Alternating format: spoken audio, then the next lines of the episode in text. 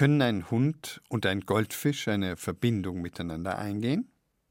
Oder was ist das für ein Paar, das ein Vorhängeschloss mit folgender Gravur hat erstellen lassen? Goldfisch und Hund. Forever Love. 25.09.2017. Dieses Vorhängeschloss hängt zusammen mit Hunderten anderer, nein, nicht an einer Brücke in Nürnberg, deren Geländer schon vor Jahren unter der Schlösserlast ächzte, weshalb die Stadt beschlossen hat, ein Herz aus Stahl, ein dreidimensionales, neben der Brücke auf festem Grund erbauen zu lassen und es Weltherz der Liebe zu nennen. Mit Erfolg. Die Brücke ist frei, die Skulptur dagegen reichlich bestückt mit rosa oder roten oder rosa-roten Vorhängeschlössern. Sie tragen Gravuren wie Herzen oder die liegende Acht, das Unendlichkeitszeichen. Sind wir Menschen eigentlich wirklich so unoriginell, wenn es um die Liebe geht? Und das Datum darf natürlich nicht fehlen. Wahlweise des ersten tiefen Blicks, des ersten Besäufnisses, des ersten Kusses, der Verlobung, der Hochzeit. Es hängen dort Schnuckis, Schatzis, Schneckis, Hasis, Bärlis und eben auch Goldfisch und Hund. Wie es der Brauch ist, haben auch diese beiden vermutlich den Schlüssel ihres Schlosses in den Fluss geworfen, in diesem Fall die Pegnitz, als Zeichen ihrer Liebe, die niemand lösen kann. Und ja, ja, Gegensätze ziehen sich an, aber auch so elementare wie zwischen einem Fisch und einem Säugetier? Wie unterhalten die sich, der eine stumm, der andere kläffend, jaulend, bellend? Beim gemeinsamen Frühstück könnte sich der Allesfresser Goldfisch noch an den Fleischfresser Hund anpassen. Aber der Lebensraum? Hm, könnten sie sich auf ein Wasserbett einigen? Ist Goldfisch eine reiche Managerin? Ein rothaariger Taucher? Ein wortkarger Liebhaber? Und liebt Goldfisch einen stark behaarten oder ihm hinterherhechelnden Hundepartner? Und wenn ja, was kommt heraus, wenn die beiden Kinder bekommen? Orangefarbene Chihuahuas? Bellende Fische? Auf jeden Fall ist dieses Paar eines, das aus dem Meer der Namen heraussticht, die sich an der Nürnberger Skulptur verewigt haben oder verewigen wollten. Denn nicht alle Paare, die sich mit Vorhängeschloss und Schlüsselwurf in die Pegnitz ewige Liebe geschworen haben, sind, so viel wissen wir aus sicherer Quelle, heute noch zusammen. Naja, vielleicht haben ja auch einfach nur Simone Hund und Clara Goldfisch ihre Liebe besiegelt. Wir wissen es nicht. Und hoffen, dass die Zuneigung noch besteht. Seit dem eingravierten September 2017 ist ja schließlich schon viel Wasser die Pegnitz heruntergeflossen. Um Verbindungen geht es am Pfingstfest und so auch in unserer heutigen Ausgabe von Zeit für Bayern. Und dafür stehen auch die Brücken samt ihren Schlössern. Für Verbindungen, die einmal bestanden oder es immer noch tun. Von all diesen Zuständen erzählen wir Ihnen heute. Ich bin Ebert Ahrens, das verbindende Element dieser Folge. Und ob Sie uns an der Pegnitz hören oder an der Mangfall oder ganz woanders, herzlich willkommen.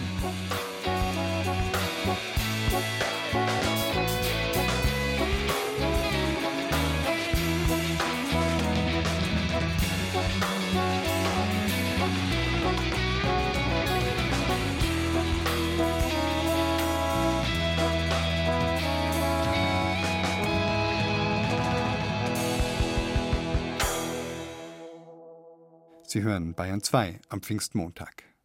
Religio ist die Rückbindung, die Verbindung zu Gott, zur Kirche, zur Gemeinde. Und die Kirche, die Religion wiederum, schafft ja auch Verbindungen zwischen Menschen, vor allem die Ehe. Aber eben nicht für alle. Der Zölibat erlaubt den katholischen Priestern keine partnerschaftlichen Verbindungen. Aber was, wenn man sich verliebt, trotz allem, und dabei die Religio, die Verbindung zu Gott, nicht aufgeben kann. Sehen Sie, wo die, oben die Lücke zwischen der Bewaldung oben ist? Und von da hat man dann also einen herrlichen Blick, wenn man da oben rauskommt über dieses Tal der Steinach. Da kann man dann sehr besonders über den Ort schauen. Aber da muss man sich auch hochkämpfen. Unterwegs mit Florian Lehnert durch den beschaulichen Ort Weidenberg in Oberfranken knapp 20 Autominuten von der Kreisstadt Bayreuth entfernt. Lehnert ist erst vor wenigen Monaten hergezogen, berufsbedingt. Ich war vorher in Krefeld als Geistlicher im Auftrag und dann ergab sich die Situation, dass die Pfarrerwahl hier in den Gemeinden erfolglos verlaufen ist. Ja, und dann brauchte die Kirchenleitung eine schnelle äh, Lösung, um hier den großen pastoralen Raum ähm, abzudecken und hat dann gefragt, ob ich bereit wäre, mich versetzen zu lassen. Und nachdem ich aus Bayern komme und nachdem das auch eine unerwartete Möglichkeit war, wieder näher auch an die Heimat heranzurücken, habe ich dem dann zugestimmt und bin jetzt hier in Weidenberg. Weidenberg mit seinen knapp 6000 Einwohnern ist ein Zentrum des Altkatholizismus. Immerhin 4% der Weidenberger sind altkatholisch. Im gesamtdeutschen Durchschnitt kommen die rund 15.000 Altkatholiken gerade einmal auf 0,02 Prozent. Dass der Anteil hier so viel höher ist, hänge mit der deutschen Nachkriegsgeschichte zusammen, sagt Lehnert. Genau, mit den Sudetendeutschen sind auch Altkatholikinnen und Altkatholiken äh, nach Weidenberg gekommen. Und hier hat sich eben eine Gruppe relativ geschlossen angesiedelt und hat dann auch in den 60er Jahren begonnen, eine Kirche, ein Pfarrhaus, einen Gemeinderaum zu bauen. In dem Pfarrhaus mit Blick über den Wiesengrund der Steinach wohnt jetzt der neue altkatholische Priester von Weidenberg.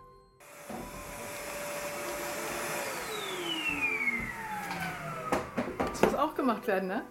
Das muss auch gemacht werden, ja. Und was machen Sie jetzt im Anschluss dann? Im Anschluss muss dann das Mittagessen vorbereitet werden und dann wird wahrscheinlich am Nachmittag noch Wäsche gebügelt werden. Stefan Leitenbacher stammt aus dem Berchtesgadener Land und war früher römisch-katholischer Priester. Dann konvertierte er. Kein leichter und deshalb auch kein schneller Entschluss. Es ist ja ein langer Prozess, der da vorausgeht, also von einer Entfremdung und auch mit Unzufriedenheit mit den Arbeitsbedingungen und das feststellen zu müssen, es wird sich nichts ändern und ich komme da mit meinen Themen nicht voran und ich kann auch nichts irgendwo selbst gestalten. 2019 ging er für den Masterstudiengang Altkatholische und Ökumenische Theologie nach Bonn. Das ist Pflicht bei Quereinsteigern.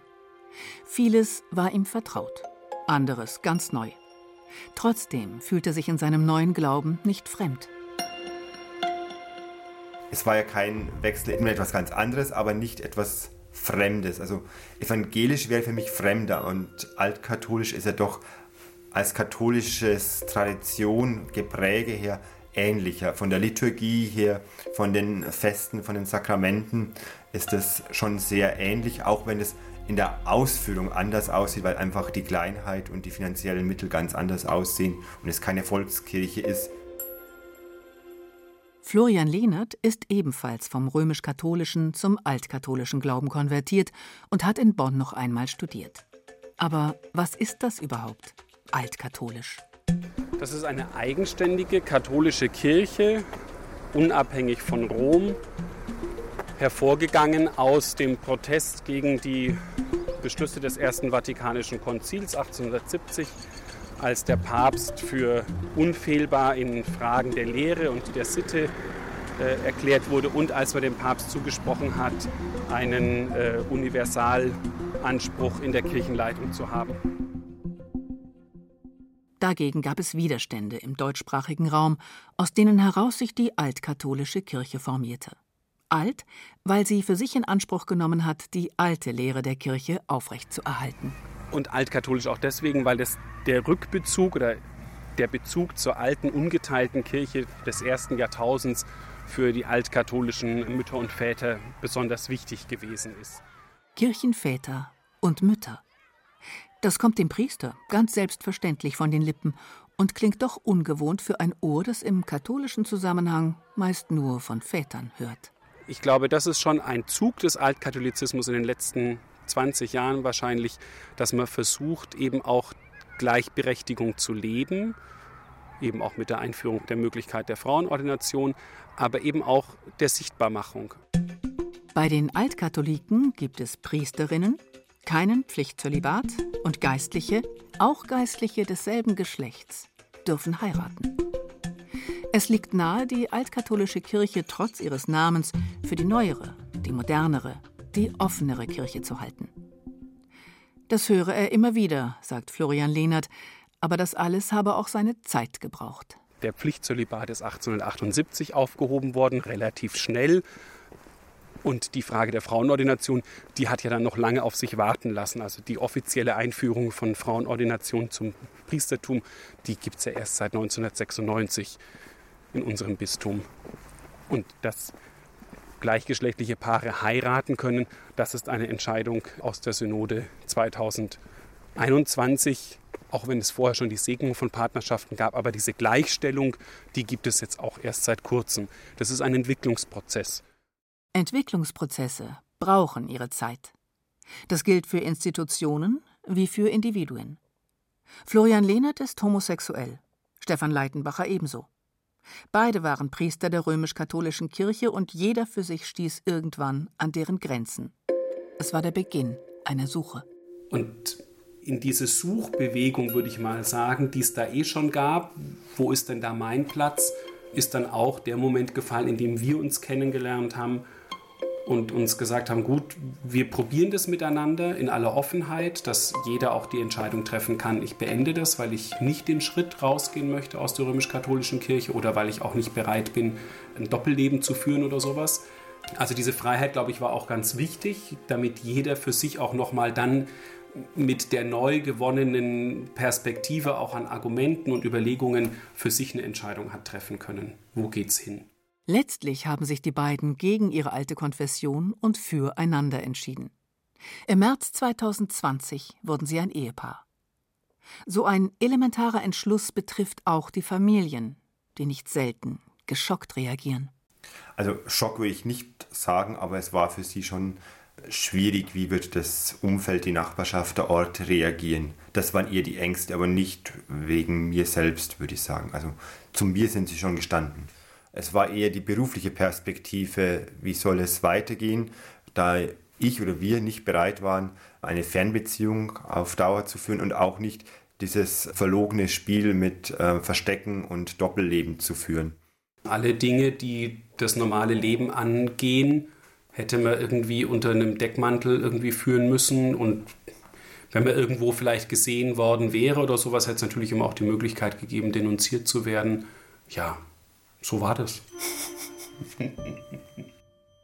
und dann die Klärungsphase waren so zweieinhalb Jahre, bis dann klar war, welche Perspektive haben wir. Da war auch das Bewerbungsverfahren bei der altkatholischen Kirche mit dabei, das durchlaufen werden musste und bis auch die Zusage kam, dass sie uns in dieser Kombination mit Stellenteilung nehmen würden. Seit Februar diesen Jahres lebt das Priesterehepaar Leitenbacher und Lehnert als Geistliche im Auftrag in Weidenberg. Es ist der vorläufige Endpunkt einer langen Suche nach einem selbstbestimmteren Leben als katholische Geistliche. Noch ist es eine Übergangsphase. Um ganz in ihrem neuen Leben anzukommen, müssen beide erst noch ihr Studium mit der Masterarbeit abschließen. Und dann auch ähm, hier mal im hauptamtlichen Dienst äh, ankommen, wenn uns die Kirche übernimmt. Und dann schauen wir mal weiter. Über die besonderen Seelsorger der Altkatholiken im oberfränkischen Weidenberg berichtete uns Petra Nacke. Um Verbindungen geht es heute in dieser Folge im Zeit für Bayern Podcast von Bayern 2. Die tiefen Verbindungen bringen wir Ihnen heute zu Gehör, und das ist etwas sehr Schönes. Aber wie das Leben eben so ist, Verbindungen scheitern eben auch, das ist normal. Das Schöne dabei ist, dass es Menschen gibt, die sich damit auskennen, was zu tun ist, wenn Verbindungen in die Brüche gehen. Ines Down ist so eine. Im April hat sie im Deutschen Museum Nürnberg auf der Bühne von ihrer Arbeit erzählt. Was tue ich denn so? Ich bin Rechtsanwältin und Fachanwältin für Familienrecht, bin also sozusagen das personifizierte Scheitern einer Ehe oder Beziehung. Das war jetzt ganz lustig, als ich hier gerade bei dem netten Herrn unten an dem Ticketverkauf reingekommen bin, hat er gesagt, ach Down, Sie sind die Scheidungsanwältin. Hat er gesagt, Gott, oh Gott, das habe ich schon hinter mir. So ein Leitsordner, fürchterlich. Hat er gesagt, Gott, oh Gott. So. Und genau damit werde ich immer konfrontiert, besonders auch, ähm, merkt das immer so in meinem Privatleben auch, wenn man mal so Leute kennenlernt und die sagen dann, was machen Sie beruflich? Irgendwann sagt man, naja, ich bin Scheidungsanwältin dann sind die Ehepaare meistens, die man da so vor sich stehen hat, die mutieren dann immer zu ganz anderen Menschen. Die Frauen sagen dann, ach, also mein Mann eigentlich sehr nett. Und vorher habe ich mir noch so gedacht, na, also die zwei haben sie eigentlich auch nichts zu sagen. Ne? Aber das ist dann, nee, also das ist ein ganz toller. Die Männer haben dann so diese schreckensgeweihten Augen, oh Gott, das kann teuer werden. Und sagen, nee, also meine Frau und ich, wir verstehen uns blendend. Und einstimmig sagt dieses Ehepaar dann immer, also wir, wir brauchen sie nie, Frau Daun. Also weil wir sind superglücklich verheiratet und unsere Ehe wird nicht scheitern. Dann denke ich mir immer, naja, herzlichen Glückwunsch, hm, sehr schön für Sie. Dann gehören Sie nicht zu diesen 40 Prozent aller Ehen, die in Deutschland geschieden werden. Nachdem ich jetzt diesen Beruf seit hm, knapp 28 Jahren ausübe und auch ausschließlich nur den, also ich kann auch nichts anderes, ich kann keinen Verkehrsunfall abwickeln oder Arbeitsrecht oder Gesellschaftsrecht, kann ich alles nicht, mache ausschließlich nur Familienrecht, kann ich aus meiner Berufserfahrung sagen, es gibt eigentlich drei Gründe, warum Ehen scheitern. Erstens an zu wenig Planung, zweitens an viel zu wenig Kommunikation und drittens an zu wenig Sex oder zu viel Sex mit dem falschen Partner. So, jetzt kann man sich ja mal fragen, Planung, Kommunikation, ja, was meint die jetzt eigentlich? Wenn man sich jetzt das so bei ihrer Geschichte anhört, dann bestätigt das mich wieder drinnen, dass man sagt, Zwei Leute lernen sich kennen, verlieben sich, die Glocke dieser Liebe ist über sie und keiner denkt da mal dran und sagt, ja, ähm, was ist eigentlich, wenn dieses ganze Konstrukt scheitert, wenn es nicht funktioniert?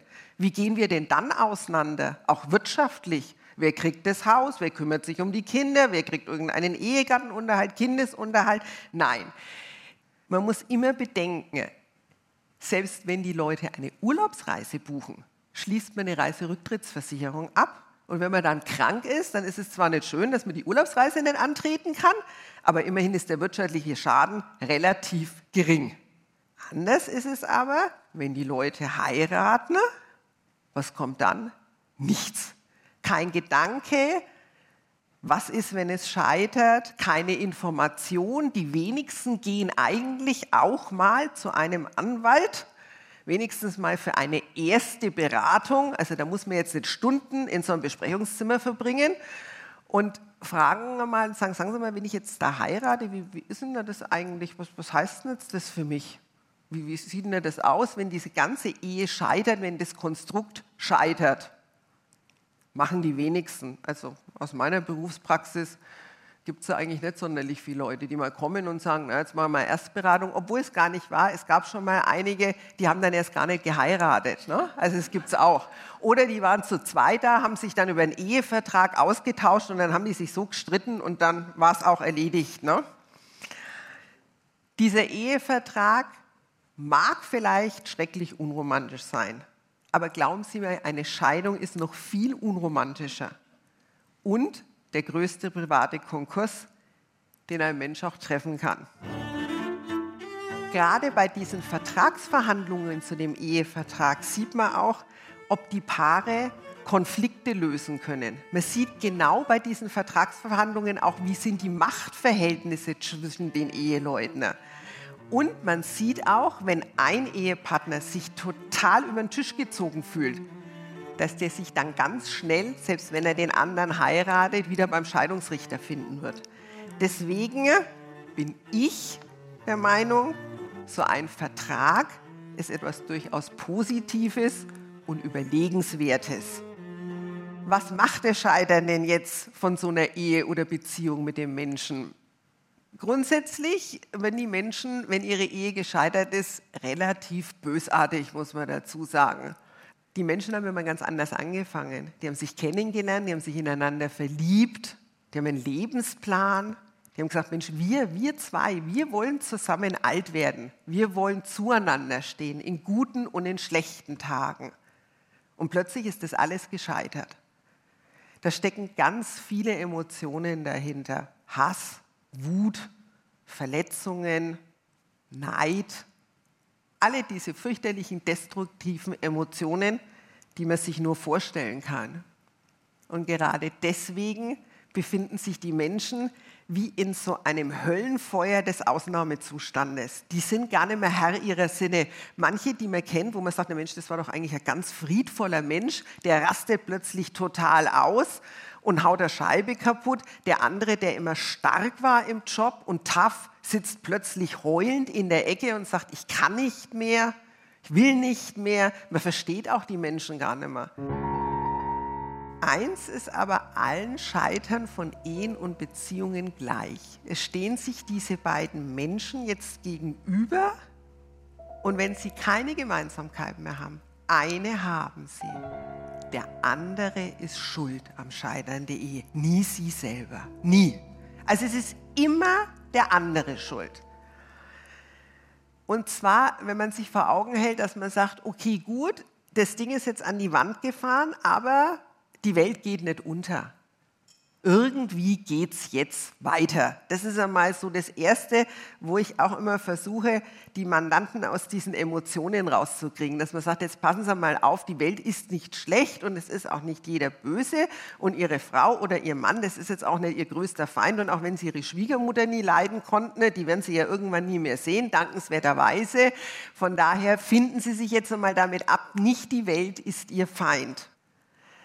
Des Weiteren sollte man sich eingestehen, dass Scheitern nun mal zum Leben gehört, dass man nicht ein Versager ist. Nein, sondern man sollte das Scheitern der Ehe unbedingt als zweite Chance sehen. Und die hat man nicht so oft im Leben. Dass man sagt, Mensch, toll, ich kann noch einmal neu beginnen, kann mich noch einmal völlig neu erfinden. Und ich finde auch eine neue Liebe weil von all meinen Mandanten, mit Ausnahme meiner 89-jährigen Mandantin, die jetzt nicht mehr, haben alle wieder einen neuen Partner und eine neue Liebe gefunden in ihrem Leben. Es bleibt keiner alleine in der Ecke sitzen und muss weinen, bis er dann stirbt. Es gibt einen zeitgenössischen Philosophen, einen Herrn Charles Pepin, der hat zu der Schönheit des Scheiterns ein Buch geschrieben, und ein Zitat daraus ist, in dieser privilegierten Begegnung mit der Realität sehe ich die Chance zur Neuerfindung oder, wie ich es selbst formuliert habe, zur Schönheit des Scheiterns. Vielen Dank für Ihre Aufmerksamkeit.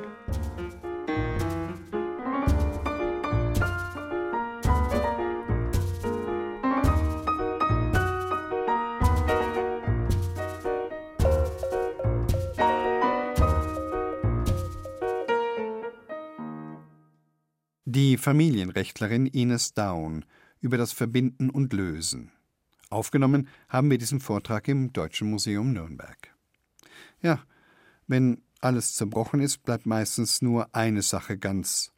Auch deshalb, weil sie nicht so leicht zu zerbrechen ist, und ich spreche hier nicht vom Familienauto. Nein, gerade im Zeitalter der Nachhaltigkeit muss man auch einfach mal bedenken, wie groß der ökologische Fußabdruck so eines Eherings ist. Da schmeißt man den nicht einfach weg, bloß weil die Beziehung am Ende ist. Aber was dann? Es gibt ja nicht viele Gegenstände, die emotional so aufgeladen sind. Matthias Holtus Rüth ist dem Nachleben der Eheringe nachgegangen.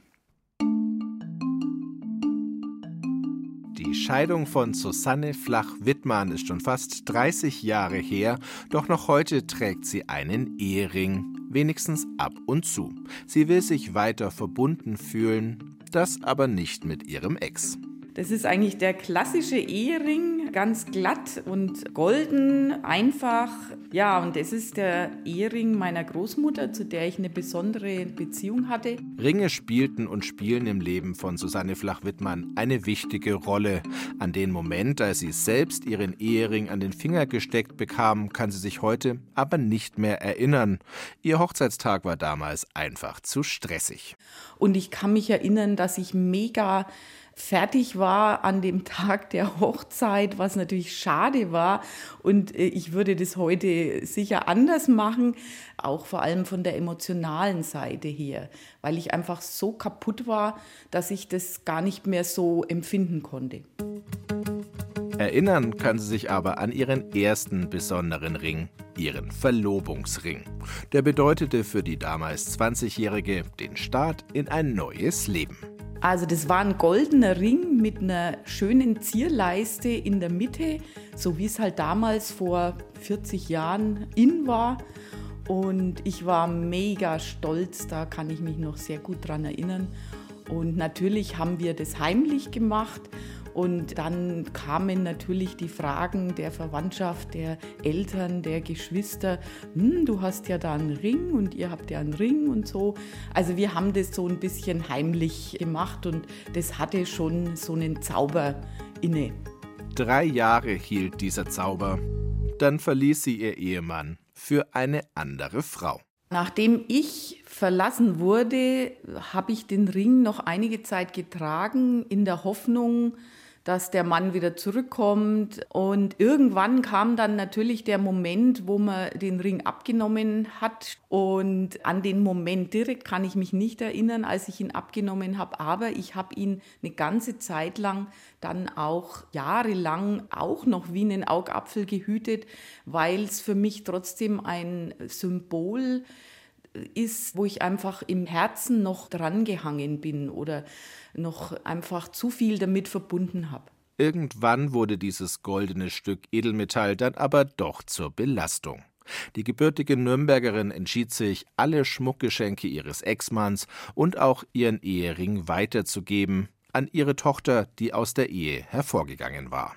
Ja, ich glaube, sie hat den Ring schon eher etwas zweifelnd angenommen, weil er für Kinder aus so einer gescheiterten Ehe sicherlich ein etwas schwieriges Symbol ist.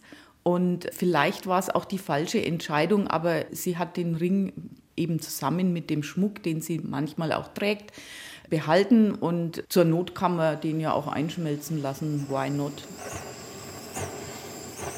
Es wäre nicht der erste Ehering, der dem Feuer zum Opfer fällt.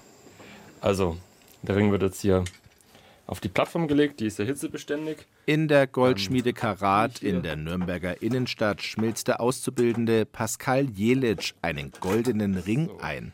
Der liegt auf einem feuerfesten Stein. Pascal Jelic hält die Stichflamme eines Propangasbrenners auf den Ring.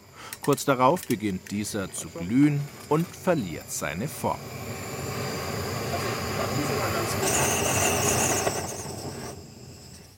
Ja, jetzt ist es nur noch ein Klumpen Gold.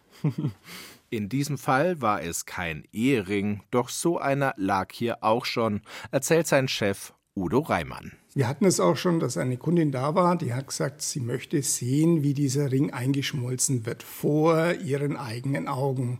Dann habe ich gesagt, okay, wenn Sie eine Viertelstunde Zeit haben, dann kommen Sie mit uns in die Werkstatt und dann schmelzen wir den Ring zu einem Klumpen Gold zusammen vor Ihren eigenen Augen und die glutheiße Vergangenheitsbewältigung hat funktioniert. Das hat man einfach gesehen, dass da schon ein gewisser Schmerz von ihr abgefallen ist. Ne? Dass einfach das ist jetzt abgeschlossen. Ich habe diesen Ring nicht mehr. Die negative Energie ist in der Flamme aufgegangen. Das war schon für die Frau ein Schritt, ein weiterer Schritt in die richtige Richtung für ein neues Leben. Immer wieder kommen Kundinnen oder Kunden zu Udo Reimann mit einem Ring, der für etwas stand, das aber nicht mehr ist. Das ist nach einer Trennung so, aber nicht nur. Was kann man daraus machen? Man kann ihn einschmelzen, man kann ihn verkaufen, das Material einfach verkaufen. Und man kann natürlich auch einen neuen Ring gestalten, der dann positiv geladen ist. Also da kann man natürlich was Neues draus machen oder eben auch bei einem Witwenring oder Witwerring, dass man die zwei Ringe zusammen zu einem fügt, dass man den Ring einfach immer bei sich trägt. Das kann dann auch ein Anhänger werden, das kann ein Ring bleiben, das kann auch umgestaltet werden, so dass es eben was ganz Neues wird. Das Gold eines Ringes hält ein Leben lang, die Verbindung, die damit besiegelt wird, nicht immer. Das musste auch Susanne Flach-Wittmann erfahren und das mehrfach. Tja, bei mir geht ja die Ringgeschichte noch weiter.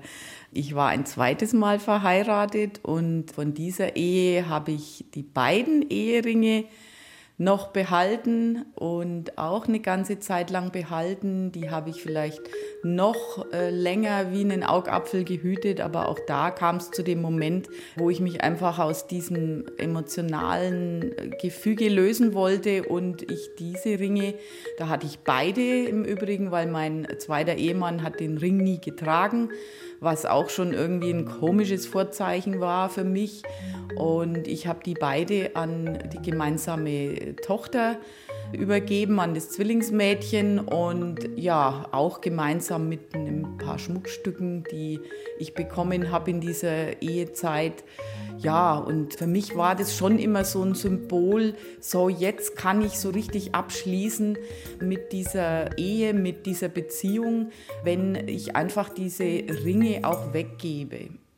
Zwei ihrer Kinder haben nun also schon Eheringe der Mutter. Dass auch das dritte irgendwann einen übergeben bekommt, das glaubt Susanne Flach-Wittmann nicht. Ja, in meinen schwachen Momenten habe ich schon so eine verklärte Vorstellung davon, dass es ja da vielleicht noch mal den Traummann geben könnte, mit dem ich dann auch verheiratet bin und dann gäbe es ja einen dritten Ring. Aber der Verstand sagt eigentlich eher nein.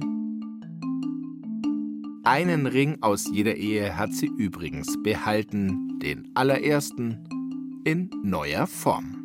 Ja, und die Verlobungsringe, die habe ich tatsächlich einschmelzen lassen und habe mir einen Schmuck daraus machen lassen. Was Neues, genau. Das ist ein Symbol zu was Neuem. Und das ist ja im Leben oft so, dass man irgendwas Altes abschließen muss und sich irgendetwas Neuem äh, öffnen. Und ja, da ist das ein tolles Symbol. Auch die Verlobungsringe haben eine neue Hülle gefunden, sozusagen. Verbindungen sind ja nicht nur Beziehungen. Manchmal braucht es auch handfeste, physische Brücken, um Verbindungen erst einmal zu schaffen, wenn der Weg versperrt oder zu gefährlich wird. Nein, hier geht es ausnahmsweise mal nicht um Krieg oder überhaupt um uns Menschen. Es geht um Grünbrücken für Tiere, die gefahrlos von einem Waldstück ins andere wechseln wollen. Birgit Grundner hat sich eine davon angesehen. Spaziergang im Süden des Flughafens München. Unser Ziel eine grüne Erhebung, die sich wie ein Bogen über die flache Landschaft spannt. Vor Jahren wurde sie künstlich geschaffen, aber längst ist sie auch ein Stück Natur geworden. Der Biologe Christian Magerl zeigt auf Wiesen, Büsche, kleine Bäume, einen Kiesstreifen.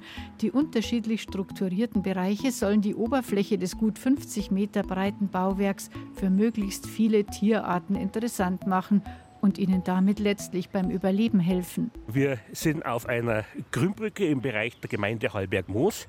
Diese Grünbrücke überquert die Bundesstraße, die unten durchläuft, und die S-Bahn-Linie vom Flughafen nach München die die Lebensräume auf der einen Seite Isarauen, auf der anderen Seite Erdinger Moos trennen. Viele Tiere kommen da nicht mehr drüber. Deshalb hat man gesagt, dass man sozusagen als Verbindung eine Grünbrücke baut, wo die Tiere drüber hinweg marschieren können. Und man hat es hier noch kombiniert, dass man auf beiden Seiten auch noch Biotopflächen angelegt hat, dass die Tiere sich sozusagen in dem Bereich auch entsprechend wohlfühlen und dann auch diese Brücke also entsprechend dann benutzen, um von der einen Seite auf die andere Seite zu wechseln. 40 Meter breit ist die Schneise, die Straße und Bahnlinie in die Landschaft schneiden.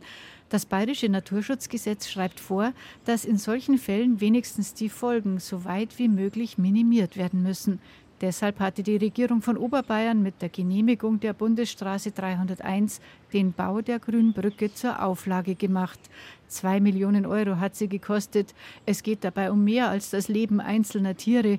Es geht um die Zukunft ganzer Populationen, erklärt Christian Magerl, der auch der Freisinger Kreisvorsitzende des Bund Naturschutz ist. Bei häufigen Arten ist das nicht so, aber es gibt hier seltenere Arten dann gerade also im Eidechsenbereich, Zauneidechse und so weiter, äh, wo wir kleine Populationen haben und wenn ich die teile, dann werden die Populationen manchmal so klein, dass es zur Inzucht in dieser Population kommen kann und das möchte man hiermit unterbinden. Der Standort für die Grünbrücke an der sieben Kilometer langen Bahn- und Straßentrasse wurde gezielt ausgewählt. Kartierungen, Gutachten und Gespräche mit Jägern hatten ergeben, dass gerade an dieser Stelle immer besonders viel Wild zwischen Isarauen und Erdinger Moos hin und her gewechselt ist. Die Brücke ist auch schon von weitem gut sichtbar, schön breit und so bepflanzt, dass sie möglichst viele verschiedene Tiere anlockt. Die größeren werden zudem von einem Wildschutzzaun in Richtung Brücke gelenkt.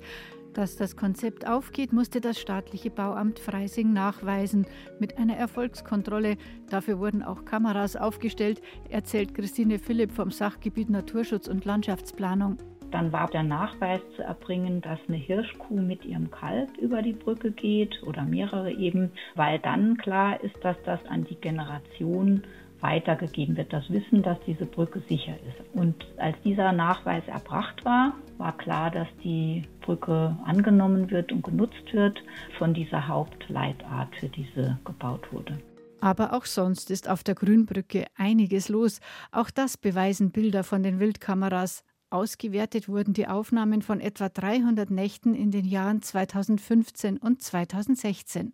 Und da haben wir zum Beispiel pro Nacht circa ein Reh, fast täglich Feldhasen, alle sechs Tage ein Fuchs, alle drei Wochen ein Rothirsch und nur einmal insgesamt ein Steinmarder gefunden. Aber das macht nichts. Hauptsache, die Wechselbeziehungen finden statt und finden natürlich zu gewissen Jahreszeiten stärker statt, nämlich im Frühjahr und gegen Herbst und natürlich auch eher nachts als tagsüber, also immer eher nach 19 Uhr. Auch der Luftweg über der Grünbrücke ist offenbar beliebt.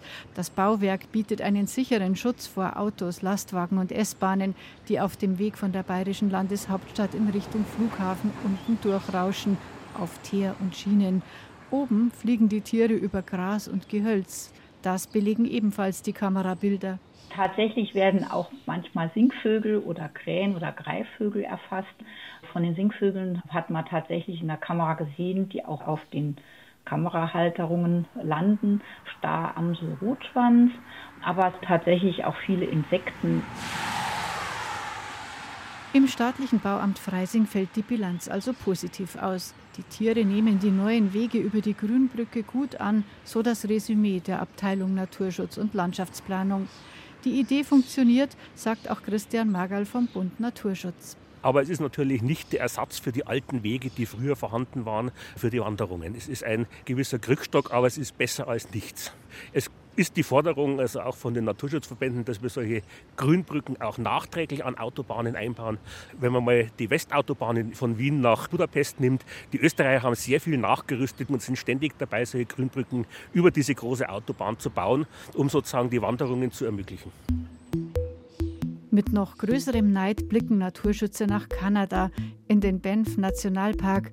Von einem Eldorado für Grünbrücken schwärmt Christian Magerl, freilich nur, wenn es um die dortige Autobahn geht. Durch den Nationalpark führt auch noch eine vielbefahrene Eisenbahnlinie und die ist ein Problem.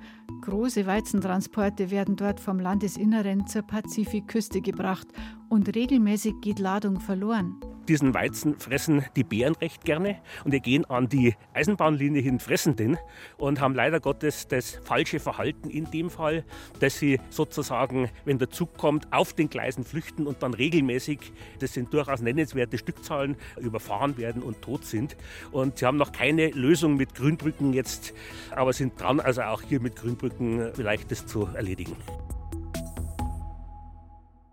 Grünbrücken für den Wildwechsel. Diese schöne Geschichte hat uns Birgit Grundner näher gebracht. Dieser Beitrag ist eine Wiederholung aus dem Jahr 2021. Alles ist verbunden.